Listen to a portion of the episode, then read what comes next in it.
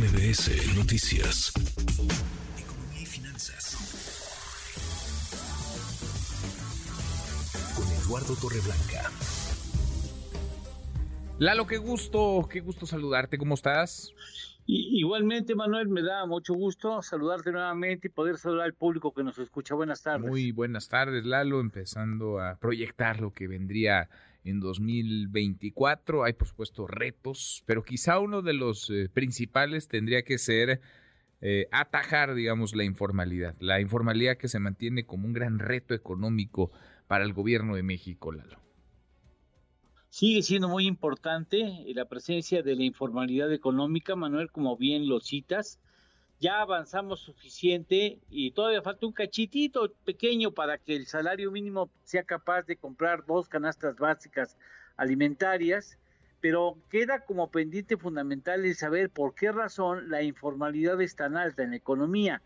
Y a pesar de que ahora estamos creciendo a ritmos de 3.5%, que no es un ritmo habitual en la economía mexicana, pues resulta que la informalidad está más alta que nunca. Déjame expresarte que esta mañana el INEGI dio a conocer los datos eh, oficiales de la actividad informal en la economía mexicana y ofrece una serie de datos interesantes porque entre 2003 y 2023, o sea, un margen de dos décadas, no había estado tan alta la actividad informal como ahora lo está en el 2022 hoy está 8 puntos porcentuales arriba de donde estaba la parte mínima entre el 2003 y 2023, ubicado en el 2008. En el 2008 se encontró en el nivel más bajo con 22.6%.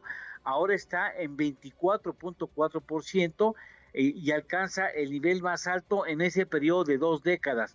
El nivel más, bajo en ese periodo, 2003-2023, es en el 2020, porque no hubo tanta oportunidad para que las personas salieran a las calles a ganarse la vida, tuvieron que guardar cierto, ciertas restricciones a la salida a vía pública y eso pues provocó que las personas, las familias no pudieran ingresar tantos recursos como regularmente lo hacen cuando la actividad económica es normal y eso propició que estuviera la informalidad en su nivel más bajo en esas dos décadas.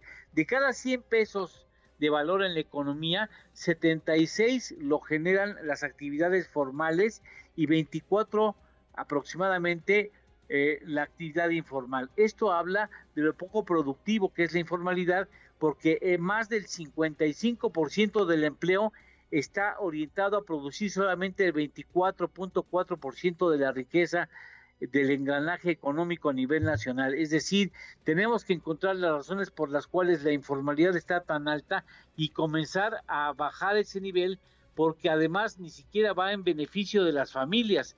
Una familia que enfrenta una enfermedad catastrófica en, en alguno de sus miembros representa un dolor de cabeza y un serio problema financiero para toda la familia, por lo que es importante que todo trabajo esté inscrito en la formalidad y con el apoyo de las instituciones como por ejemplo de salud que tienen mucho que mejorar pero que finalmente son básicas en las familias como el caso del Instituto Mexicano del Seguro Social. Sin duda, sin duda, pues a trabajar para que la informalidad sea menos la informalidad entendida como aquellos que hacen un enorme esfuerzo, hay que decirlo, Lalo, pero que no encuentran las maneras para eh, para meterse a la, economía formal, para ser parte de la misma y por tanto, pues tampoco pueden tener los beneficios que da el sector eh, formal y los beneficios que arroja también a la sociedad, a la nación, eh, que haya mayor formalidad. ¿Postre? ¿Tenemos postre, Lalo? Claro que sí, mira, gracias a, a las tecnologías más actuales, más modernas, podemos saber ahora que la verdad, la verdadera edad de la luna. Ah, a ver. Se ha hecho, y no, y además es impresionante, 4.425 millones de años. Esa es mm. la edad de la luna, 4.425 millones de años. Y para, más dato para la luna, porque la pensábamos 40 millones de años más joven. Ah, pues es más vieja de lo que pensábamos, Lalo. Habrá que pues subirle la edad. lamentablemente. Aunque esté en buen, este sigue estando muy bella, ¿no? No, sigue estando en plenitud, sigue estando en su mejor, en su mejor momento. Abrazo, gracias Lalo, muchas gracias. Igualmente, Manuel, hasta mañana, gracias. Buena tarde al auditorio. Hasta mañana es Eduardo Torreblanca. Redes sociales para que siga en contacto: Twitter, Facebook y TikTok. M. López San Martín.